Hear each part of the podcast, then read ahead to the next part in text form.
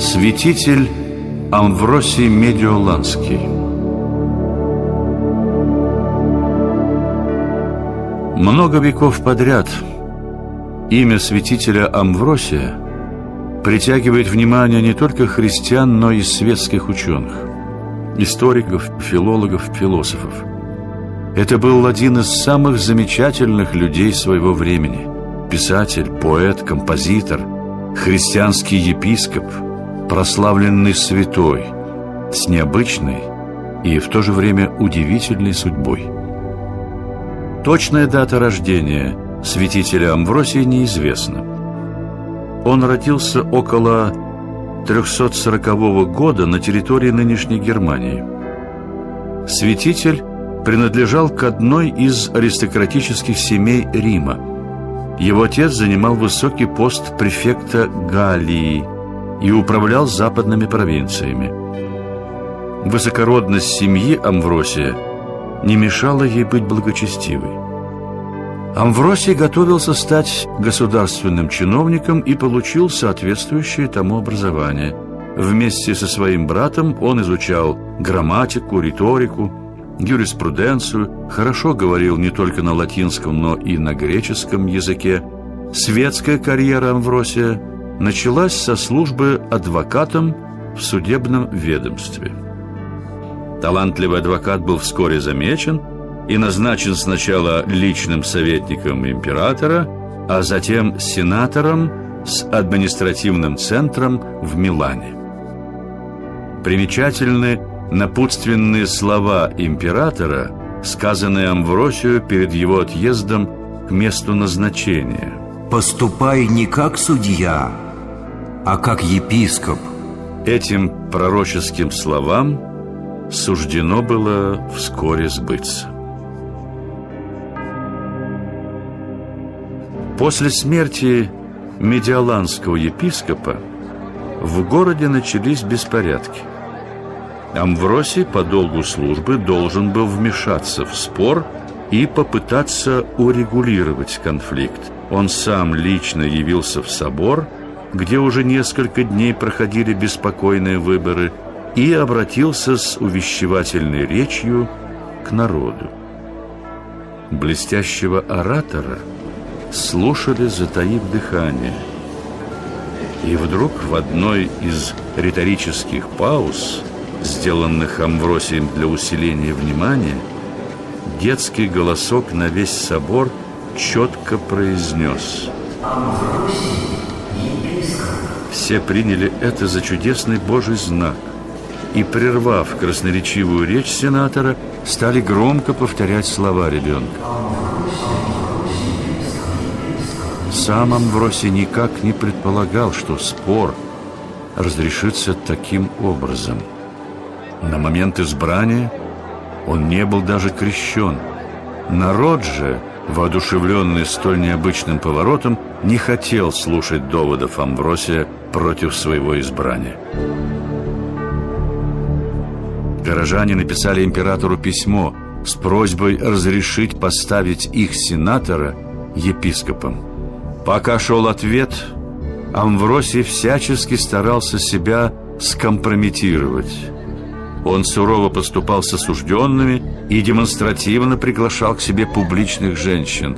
Однако горожане, хорошо его зная, понимали смысл этого неестественного для Амвросия поведения и кричали ему «Грех твой на нас, на нас!» Когда же пришел императорский указ с одобрением его кандидатуры, Амвросий покорился воле императора и народа, приняв ее как указание Божье.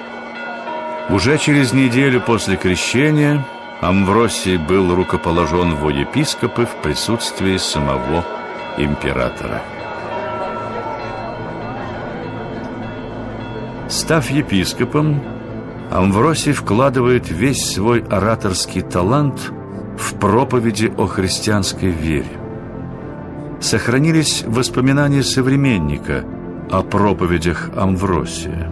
Слова его проникали в душу так глубоко, что заставляли следовать им беспрекословно. Его горячая вера глубокое убеждение в том, что он говорит, и пример собственной строгой жизни творили настоящие чудеса.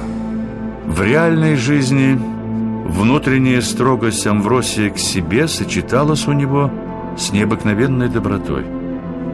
Он мог не только строго вразумлять грешников, но и умел плакать вместе с ними.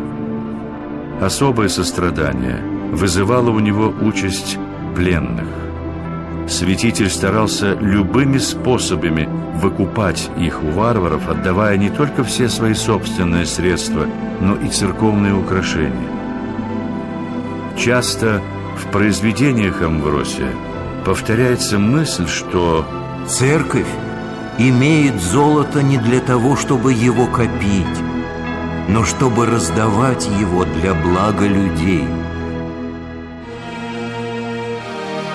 Кротость и горячая любовь к ближним сочетались у святителя с непоколебимой твердостью духа.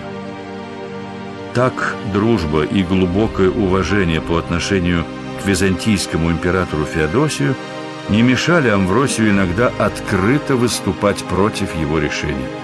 Например, когда Феодосий жестоко подавил восстание против своего военачальника, медиаланский епископ, исполненный пасторского дерзновения, написал императору негодующее письмо.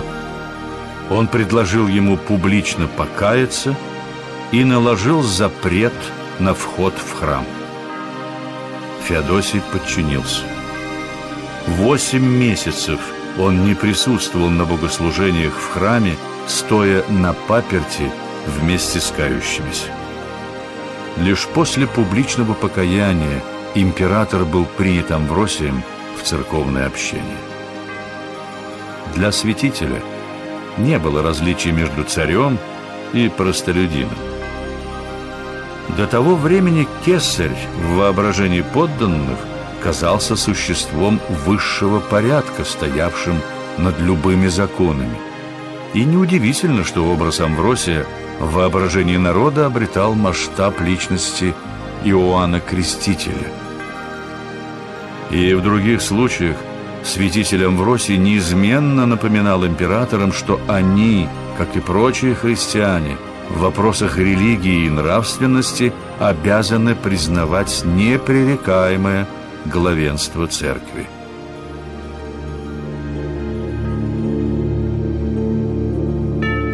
Всю свою жизнь Амвросий Медиаланский напряженно работал, хотя и был человеком слабого здоровья. Его литературная одаренность нашла выражение не только в богословских и гомилетических произведениях, но и в поэтическом творчестве – из-под его пера вышло множество литургических гимнов и музыки к ним, которые исполнялись еще в период его епископства. Исполняются они и сегодня. К концу жизни святитель Амвросий пользовался всенародной любовью.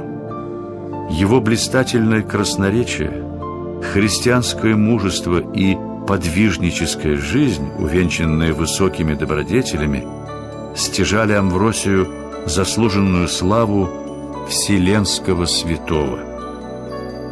Медиоланский епископ стал для Западной Церкви равным по значению и достоинствам святителю Иоанну Златоусту на Востоке.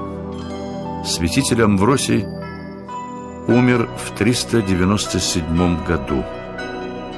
Последними его словами были я не так жил между вами, чтобы мне стыдиться жить. Но я не боюсь и умереть, так как у нас есть милосердный Господь.